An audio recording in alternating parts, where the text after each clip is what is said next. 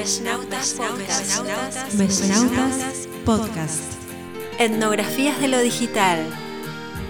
Segunda temporada. Etnografías del Grupo de Investigación en Juventud y Cultura Digital de la UNAM.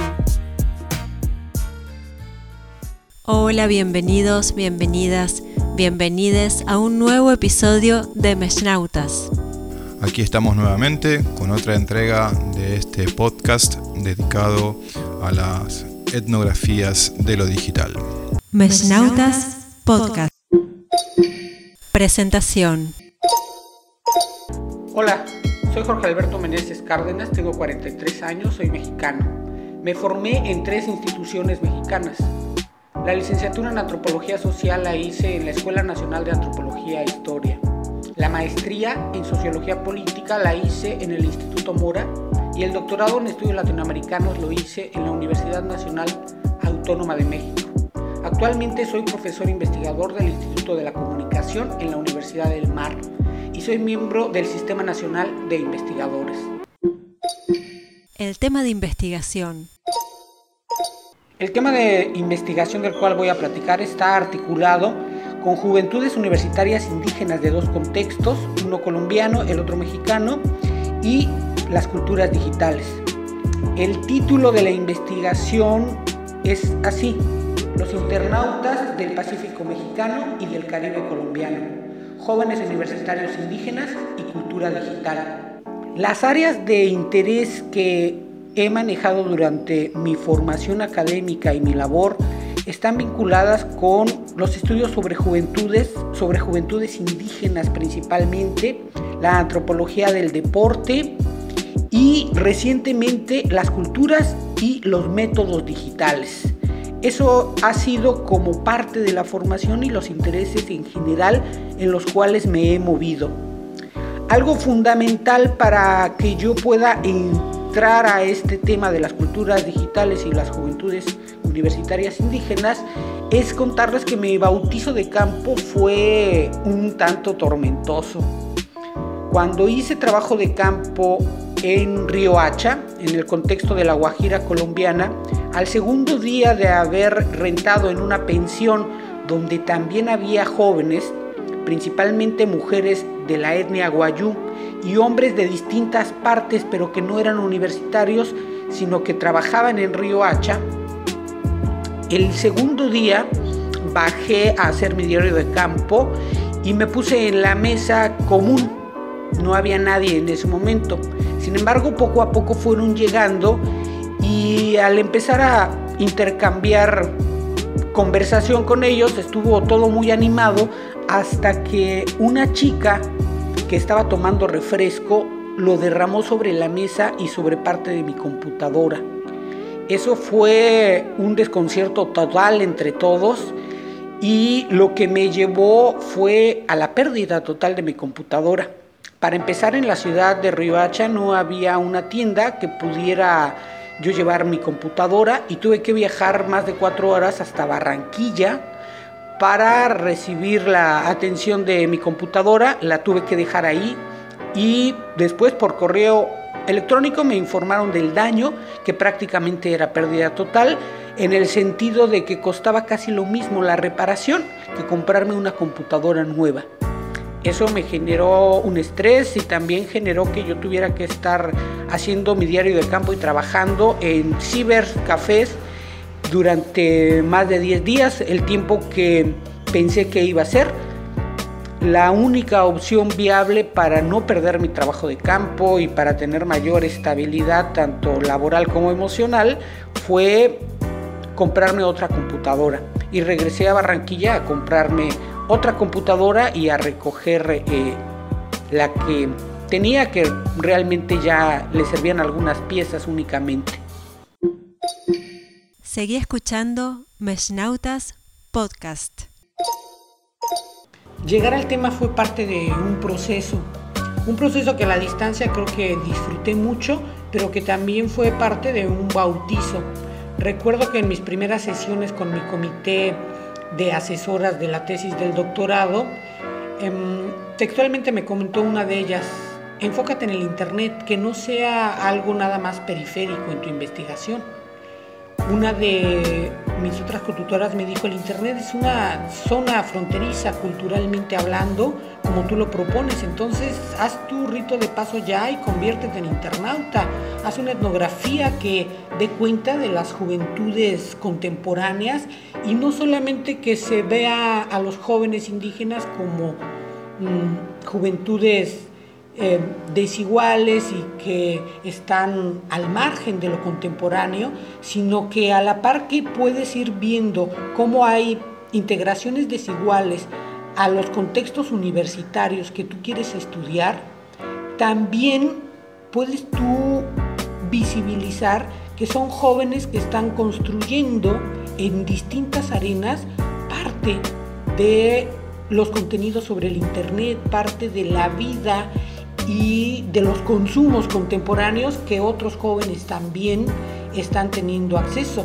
No creo que estas alertas que me hicieron en mi comité me fueran a mí superficiales, más bien creo que fueron la génesis para empezar a buscar literatura especializada sobre la relación entre jóvenes y el Internet, lo cual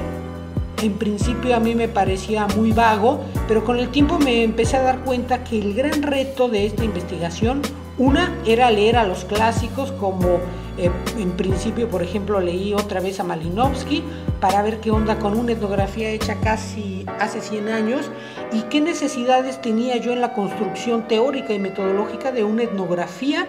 que estuviera multisituada, pero que en el centro de todo esto tuviera lo digital. Creo que ahí fue la gran motivación de mi trabajo de campo y de mi trabajo doctoral en general. ¿Qué podía yo aportar sobre la etnografía que todavía no estuviera muy discutida y que yo podría dar como algunas pautas y sentidos en la experiencia etnográfica contemporánea para situar un nuevo tipo de indagaciones sobre la realidad juvenil que se está estudiando hoy en día. El problema de investigación. En términos generales, creo que el problema de investigación surge porque cuando empiezo a revisar la literatura, me doy cuenta que autoras como Rosana Reguillo y Maritza Urteaga eh, relacionan que las juventudes en América Latina se podían dividir entre quienes estaban conectadas y desconectadas, pero no solamente de conectadas y conectadas al Internet, sino a las instituciones, es decir, a la familia, al trabajo, a la iglesia, y que era oportuno trazar puentes para ver cómo eran las desconexiones y que no había una homogeneidad, sino que tenían que ver con respecto a las condiciones sociales y a estudios de casos etnográficos que dieran cuenta de experiencias específicas. De ahí es que yo partí de tres preguntas generales.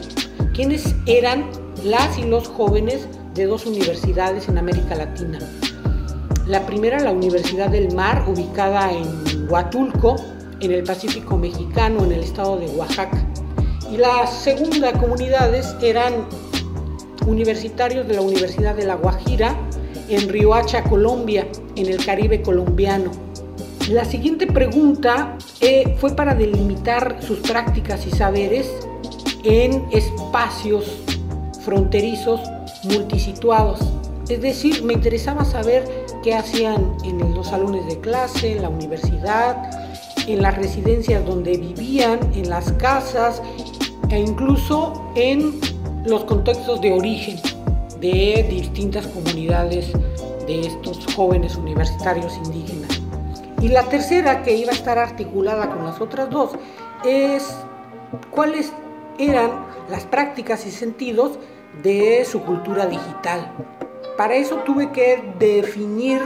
un contexto de elaboración de indagación etnográfica y me centré en el Facebook como la plataforma que iba a ser la que yo quería analizar, pero articulada con las otras plataformas. Y en términos generales yo creo que ahora puedo hablar de una tesis que mereció primero una hipótesis, una respuesta tentativa, que era que había una heterogeneidad étnica, de género y generacional en los contextos universitarios, pero que su producción y los saberes, tanto académicos y de ocio y de la vida cotidiana, estaban atravesados por sus prácticas digitales también, que había una desconexión diferenciada y una desigualdad de acuerdo a las condiciones particulares, el género y la etnicidad también daban cuenta de las formas de apropiarse de las redes sociodigitales, específicamente del Facebook, pero que no solamente podíamos verlos como jóvenes presas de eh, un sistema que los excluye como forma particular de entender a estas nuevas juventudes, sino también como jóvenes productores y reproductores de horizontes de sentido y saberes centrosos, saberes mosaico, que van alojando en sus redes sociodigitales y específicamente en el Facebook. Entonces, yo creo que en términos generales pude partir de este planteamiento de tres preguntas y de una hipótesis que me ayudara a navegar para ver qué era lo que yo iba a encontrar en, en los distintos escenarios y de, indagación etnográfica a los cuales me iba a enfrentar. El marco conceptual. Entre los conceptos clave de mi investigación están las juventudes universitarias indígenas, cultura digital, métodos y herramientas híbridas, y todas ellas amalgamadas en un concepto general que definí como archipiélago juvenil. Dentro de la postura teórica del procesualismo, este asume que los sujetos están en devenir, no parados para la inspección social. Y en ese sentido, todos los conceptos asumen que están en constante cambio, son conceptos puente, fronterizos, que ayudan a entender los procesos, sí y solo sí. El punto central de la investigación son los sujetos. Y en ese sentido el procesualismo alude a la tensión, al cambio, a la incertidumbre que pueden tener como resultado y como algo común entre los jóvenes y la cultura digital, precisamente que la intención de visibilizar conceptualmente a los jóvenes es en el estar siendo. En los flujos juveniles se están construyendo las culturas digitales localmente situadas. Y eso es muy importante porque amalgamar teóricamente las condiciones sociales de etnicidad, género, generación y espacio siempre son importantes en términos de los mundos juveniles, pero hoy más que nunca porque la cultura digital está dándonos muchos elementos para ver flujos de sentido multidinámicos. Y eso es muy importante porque también los referentes y las identificaciones múltiples nos ayudan a entender que teóricamente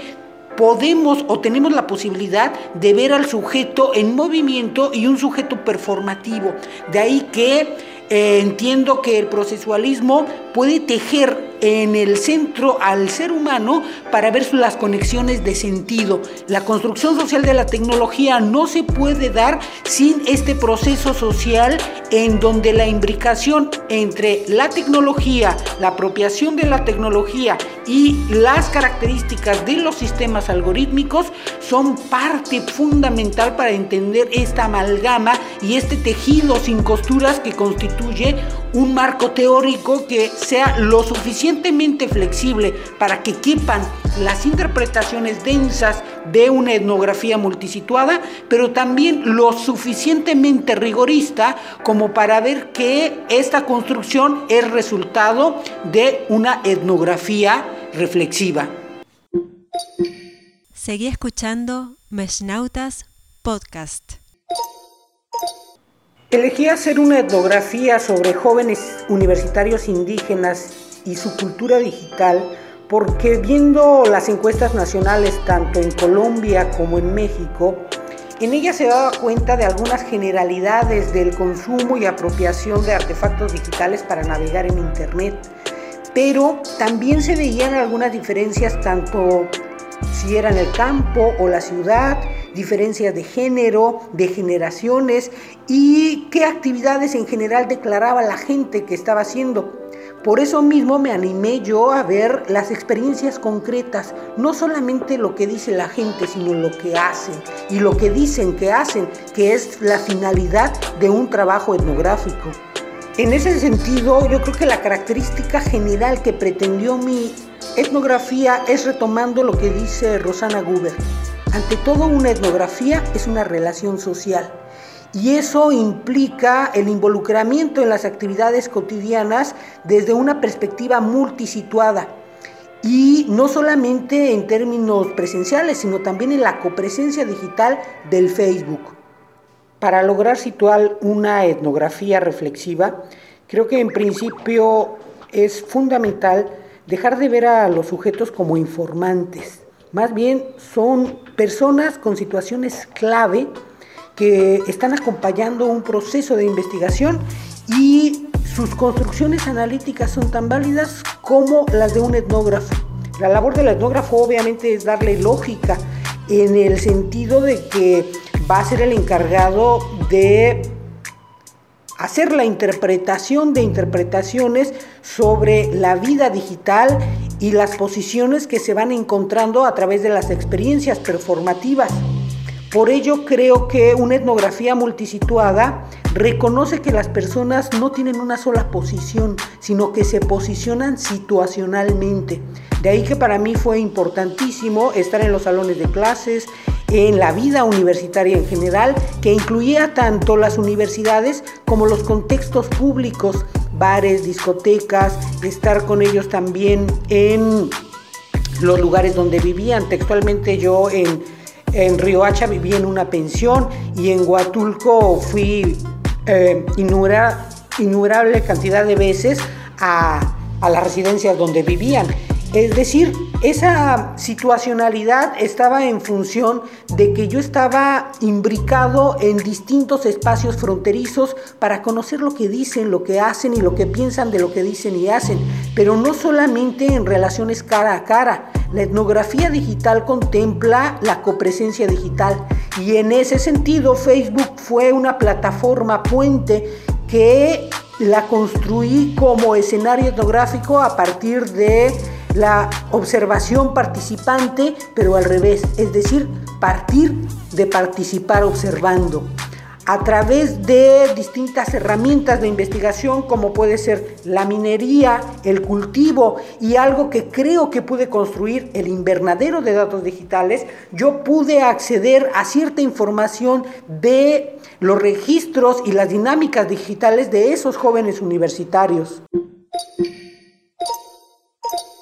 Si el objetivo de la etnografía multisituada que estaba haciendo tenía como un puente en la perspectiva ser reflexiva, las herramientas tenían que ser coherentes con eso. Entonces, tanto en la vida presencial como en la copresencia digital, hice una hibridación de herramientas de campo. En principio, la observación participante fue el hilo conductor de mi estrategia presencial en los diversos microcontextos donde estaba transitando con ellos, la escuela, los salones de clase, la cafetería, los bares, sus residencias, las playas y también incluso en algunos casos los espacios de origen en algunas comunidades que visité en ambos contextos. Si la observación participante define la etnografía cara a cara, el participar observando define a una etnografía digital en diversas plataformas. ¿Qué quiere decir eso? Que el estar ahí simplemente ya es una posibilidad de registro etnográfico y eso es la piedra fundamental para desarrollar otras herramientas etnográficas con una perspectiva de recolección digital. Es por ello que utilicé herramientas híbridas. Tanto el diario de campo como la libreta de notas y las entrevistas a profundidad fueron fundamentales como las estrategias de minería, cultivo e invernadero de datos. Las capturas de pantalla fueron tan importantes como la libreta de nota para que no se me fueran los datos presenciales una vez que tenía conversaciones o diálogos con los jóvenes. Esto creo que es muy importante porque si una etnografía multisituada con énfasis en lo digital apela a conocer las experiencias performativas y los mundos de vida de jóvenes universitarios indígenas, una de las principales recomendaciones es apropiarse de artefactos digitales tal como ellos lo hacen en su mundo escolar. Y así que, por ejemplo, el celular se convirtió en un artefacto etnográfico fundamental para tener tanto grabaciones de preguntas que yo mismo me hacía, notas de voz para tener algún recordatorio sobre alguna situación en específico o por ejemplo utilizar el WhatsApp para conectarme y para que ellos me pidieran información de ida y vuelta sobre algunas circunstancias en su vida universitaria. Creo que es muy importante ver cómo, por ejemplo, yo pude apropiarme de una plataforma para escarbar datos y hacer un invernadero digital. Es decir, mientras mi espacio de inspección principal era el Facebook, era esa plataforma, me apropié del WhatsApp como una plataforma para hacer crecer mis datos. Por eso le puse un invernadero digital. Y en esa plataforma yo preguntaba dudas que tenía sueltas y que no había resuelto en mis entrevistas cara a cara. También ahí era el medio por el que me comunicaba para preguntarle ciertas cosas sobre algo que habían publicado en Facebook y que no me había quedado lo suficientemente claro. El motivo de utilizar de esa manera WhatsApp es porque ellos lo utilizaban así conmigo, me pedían cosas, me convertí en alguien que no solamente les escarbaba sus historias de vida, sino que a cambio yo les ayudaba en sus tareas universitarias, lo cual se convirtió en una relación, creo, mucho más plural y más horizontal que si yo hubiera tenido una capa de etnógrafo con todo el conocimiento del mundo y no dar nada a cambio. La etnografía de con en lo digital. Creo que el trabajo etnográfico lo realicé como un rompecabezas y después el reto era cómo unir las partes para darle lógica. Mientras en algunas situaciones hacía descripciones etnográficas resultado de mi día a día en la presencia con jóvenes universitarios, también tenía que combinarlo con mi presencia en la plataforma de Facebook, lo cual a veces era medio esquizofrénico en términos metafóricos, pero creo que era el reto de estar haciendo una etnografía con muchas formas de experimentación. No estaba dado nada como un canon cerrado, sino tanto la literatura como las propias experiencias juveniles en la apropiación de los artefactos me retaban a mí a habilitar estrategias tanto para la redacción del diario de campo como para las capturas de pantalla y después la clasificación de todo ese material, que de alguna manera yo creo que eso es como el puente entre el proceso de construcción de los informes finales que se van a convertir en una tesis, en capítulos de libros, en los libros propios o en artículos de divulgación o en un podcast y la relación que uno tiene con la producción social de datos localmente situados. Y en ese sentido yo creo que un aprendizaje se da en la experiencia. Las etnografías digitales que estamos elaborando, yo creo que no hay un ABC, no hay una guía Murdoch para poder enfrentar los distintos retos de las plataformas y de los sujetos en la apropiación de estas, sino que yo creo que el carácter etnográfico de estar en la ubicuidad es un reto fascinante, pero también un reto que se debe de llevar con calma y consciente de que uno va a avanzar de acuerdo a distintas líneas de acción y procedimientos. No podemos apelar a una etnografía lineal y que tenga una temporalidad cerrada, porque creo que más bien la ubicuidad nos dice que vamos a ser etnógrafos en muchas partes y en muchos tiempos a la vez. Y en ese sentido, una vez que el trabajo etnográfico ya tiene como unos primeros meses y unos primeros cortes y nos enfrentamos al reto de empezar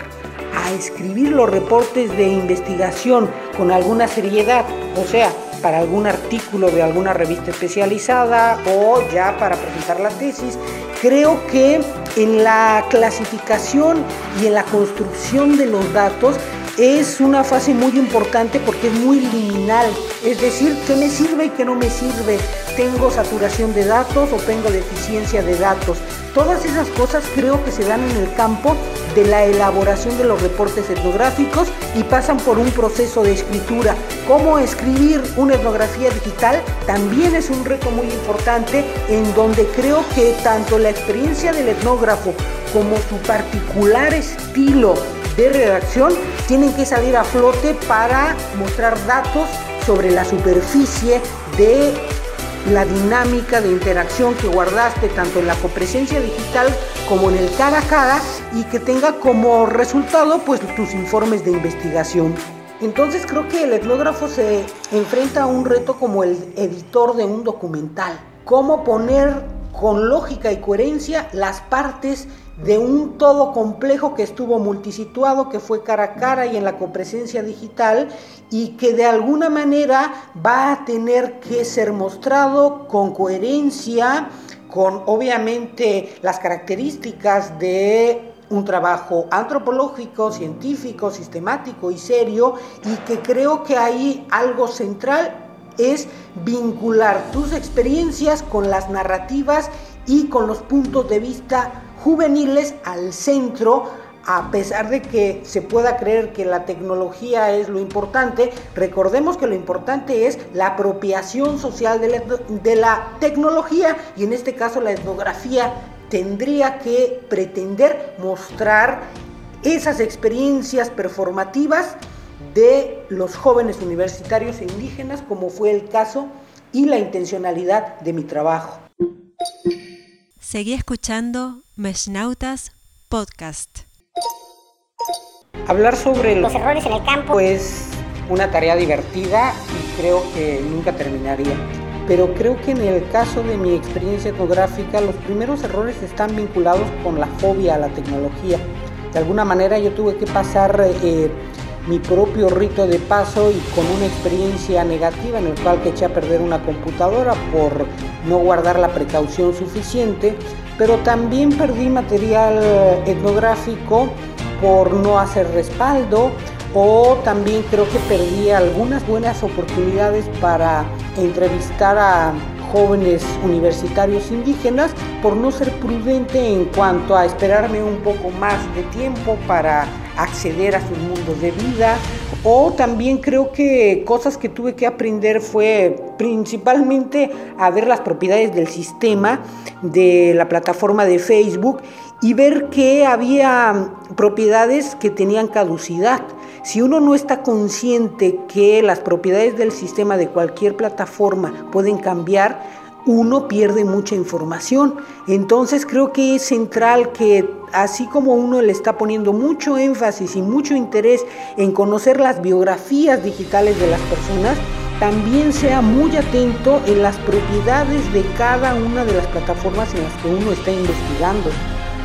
Además, las dificultades creo que se convirtieron en un reto que me daba cuenta a veces después. Por ejemplo, uno de los resultados de mi investigación es la construcción de biografías digitales. Y mientras hacía las entrevistas cara a cara, no me quedaba claro que lo que yo estaba elaborando eran esas biografías digitales hasta que me alejé del campo presencial en el contexto colombiano y me tardé mucho tiempo lamentándome en que no había preguntado suficientemente a ciertas cosas hasta que la habilitación de las propias plataformas me abrieron la posibilidad y me dieron eh, ahora sí que la postura de un etnógrafo digital, lo que parecía una gran carencia y un error que no pude haber construido o finalizado cara a cara, se convirtió en la puerta de la complementación de la vida digital, puesto que yo pude hacer crecer mis datos mediante el uso y apropiación de las plataformas para conectarme con los mundos de vida juvenil tal y como ellos lo estaban haciendo en su vida universitaria. De ahí que los errores que cometí creo que los pude enmendar y creo que me dejaron la inquietud de seguir elaborando en las siguientes investigaciones, como las que ya estoy llevando a cabo, de aprovechar y no tomar por saco que cualquier cosa que uno quiera experimentar en el uso y la apropiación de los artefactos digitales y de las plataformas, creo que va a ser muy satisfactorio lo que se encuentre y las maneras en cómo uno construya relaciones lógicas a través de esa apropiación van a ser muy importantes para futuros trabajos etnográficos y que cuando uno los pueda compartir ya puedan ser parte de las estrategias comunes o el ABC de el campo etnográfico digital. Esto es Meshnautas Podcast. Entre la diversidad de anécdotas que puedo compartir, creo que hay una primera que me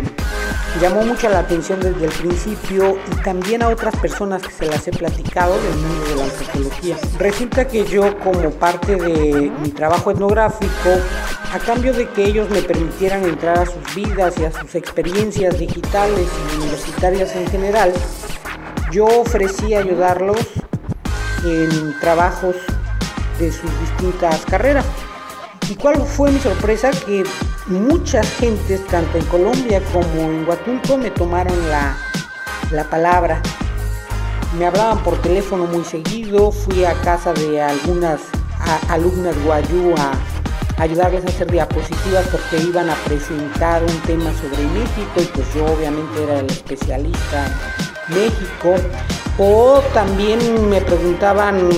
prácticamente cinco minutos antes vía telefónica que quién era cierto intelectual mexicano, porque pues como yo era mexicano tendría que saber el santo y seña de la vida intelectual del país. Lo cual siempre estuve yo dispuesto y con disposición para ayudar a hombres y mujeres en distintas tareas que iban encaminadas pues a resolver dudas teóricas, metodológicas y algunas existenciales, pero creo que en la que sí ya no pude cooperar fue una vez que me hablaron para pedirme mi computadora. Como yo había contado anteriormente, tuve una experiencia desafortunadísima. Una joven guayú vació refresco sobre la computadora que en ese entonces tuve y se echó a perder. Pues en esta siguiente petición fueron dos jóvenes guayú que me pidieron la computadora prestada y yo la verdad es que me negué y les argumenté que ya había perdido una computadora y que mi estado emocional no era apto para poder volver a prestarla, que me disculparan, pero a cambio de eso yo les ofrecí cooperarles para algunas horas en un cibercafé. Yo sé que probablemente no fue lo mejor, pero en este sentido yo tenía que blindarme en mi integridad emocional y la integridad física de mi segunda computadora para esta investigación, lo cual creo que lejos de verme como un tirano y un malagradecido, también muestra que los sujetos en el trabajo de campo eh, tenemos emociones y tenemos miedos y que es válido hablar eh, de frente y con la verdad puesto que uno no es alguien que esté totalmente exento de tener reacciones que no siempre van a ser bien vistas por las otras personas, pero creo que es fundamental eh, elaborar esos acuerdos y poner ciertos límites y más cuando, como en mi caso, pues ya había tenido una experiencia sumamente desagradable. Resultados, avances Reflexiones. Hablar sobre los resultados de esta investigación es remitirme al fondo y a la forma. ¿En qué sentido? Tanto la tesis defendida como algunos artículos de investigación, tanto en revistas especializadas de divulgación, capítulos de libros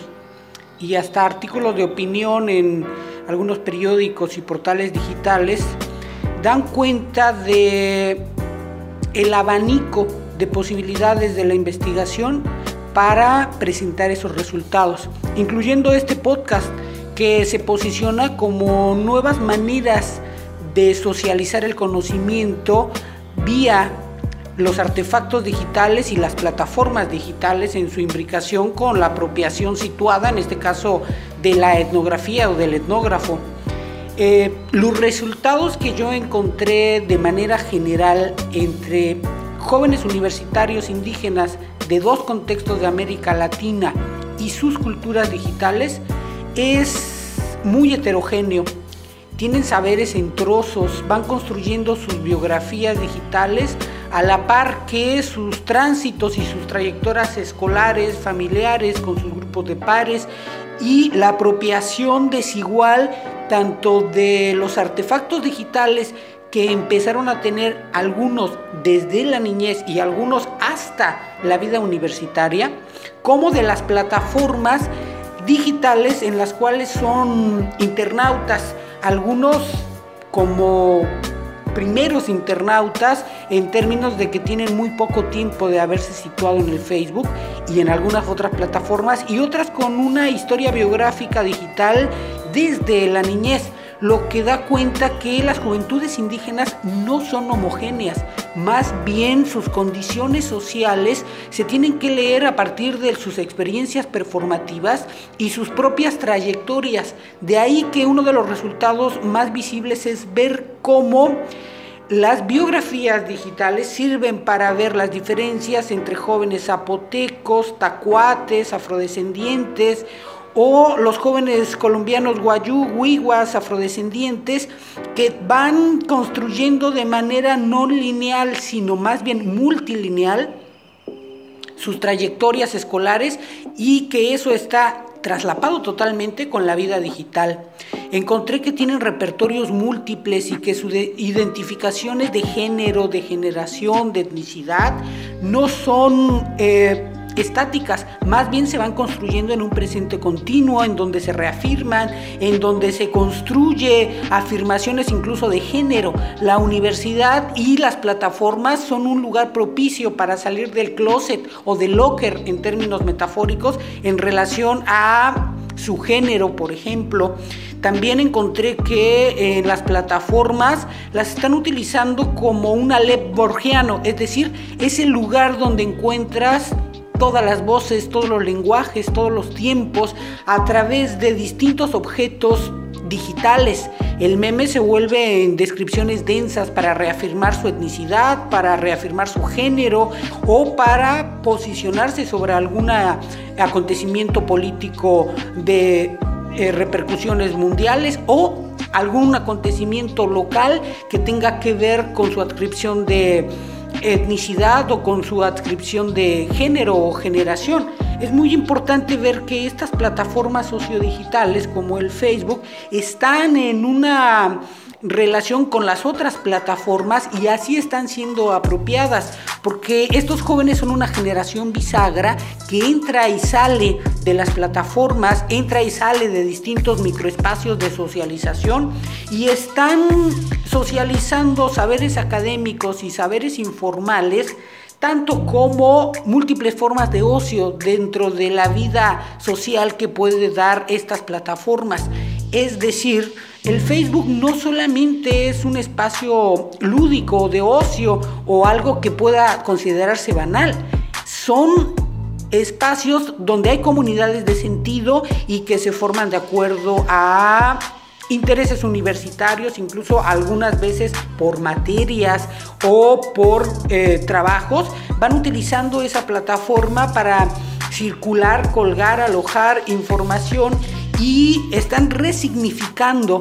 este uso y apropiación de redes que en el principio, insisto, parecían banales. Aquí es algo muy importante porque Daniel Miller nos dice que en algún momento la gente creía importante ver cuál era el cambio de las personas a través de la apropiación del Internet. Pero algo que es fundamental, nos dice el antropólogo, es ver cómo las personas cambiamos el Internet y las plataformas. Y en este sentido creo que es muy importante porque la apropiación situada de estos jóvenes está dando cuenta de perfiles heterogéneos, de cronófagos, en el sentido de que se están devorando el tiempo porque son multitareas, multipantallas y están disputando distintas hegemonías la casa, en la escuela y en los lugares públicos. Esto no indica que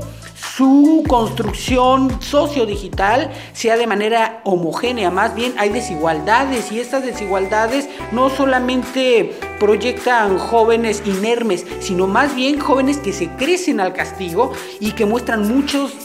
muchas formas de resistencia y muchos saberes encontrados, pero que dan cuenta de una generación que en el presente continuo va construyendo la relación de sus vidas con la apropiación de múltiples artefactos en escenarios que dan cuenta de estas precariedades y de que en América Latina no la tienen fácil, ni los jóvenes en general, ni los jóvenes universitarios indígenas en particular, pero se ve que ante estos nubarrones sobre su futuro están emprendiendo, están intentando nuevas cosas y socializando de manera distinta otros mundos digitales posibles y otras maneras de estar juntos. Este fue otro episodio de Mesnautas Podcast. Gracias por escuchar este podcast. Los y las investigadoras de esta temporada forman parte del grupo de investigación en juventud y cultura digital de la UNAM, un espacio interdisciplinario impulsado por el Seminario de Investigación en Juventud de la Universidad Nacional Autónoma de México, pertenecientes a la Red Nacional de Jóvenes Investigadores. Producen este podcast Florencia Adorno y Daniel Daza Prado. La voz es de Lucila Fioravanti. Si te gustó este podcast, sumate al grupo de Facebook Círculo de Estudios Antropología de lo Digital. Apoyan este podcast Observatorio Interuniversitario de Sociedad, Tecnología y Educación, OISTE. Centro de Estudios Socioterritoriales de Identidades y de Ambiente CESIA, de la Universidad Nacional de San Martín, Argentina. Mesnautas Podcast. Mesnautas Podcast. Etnografías de lo Digital, segunda temporada.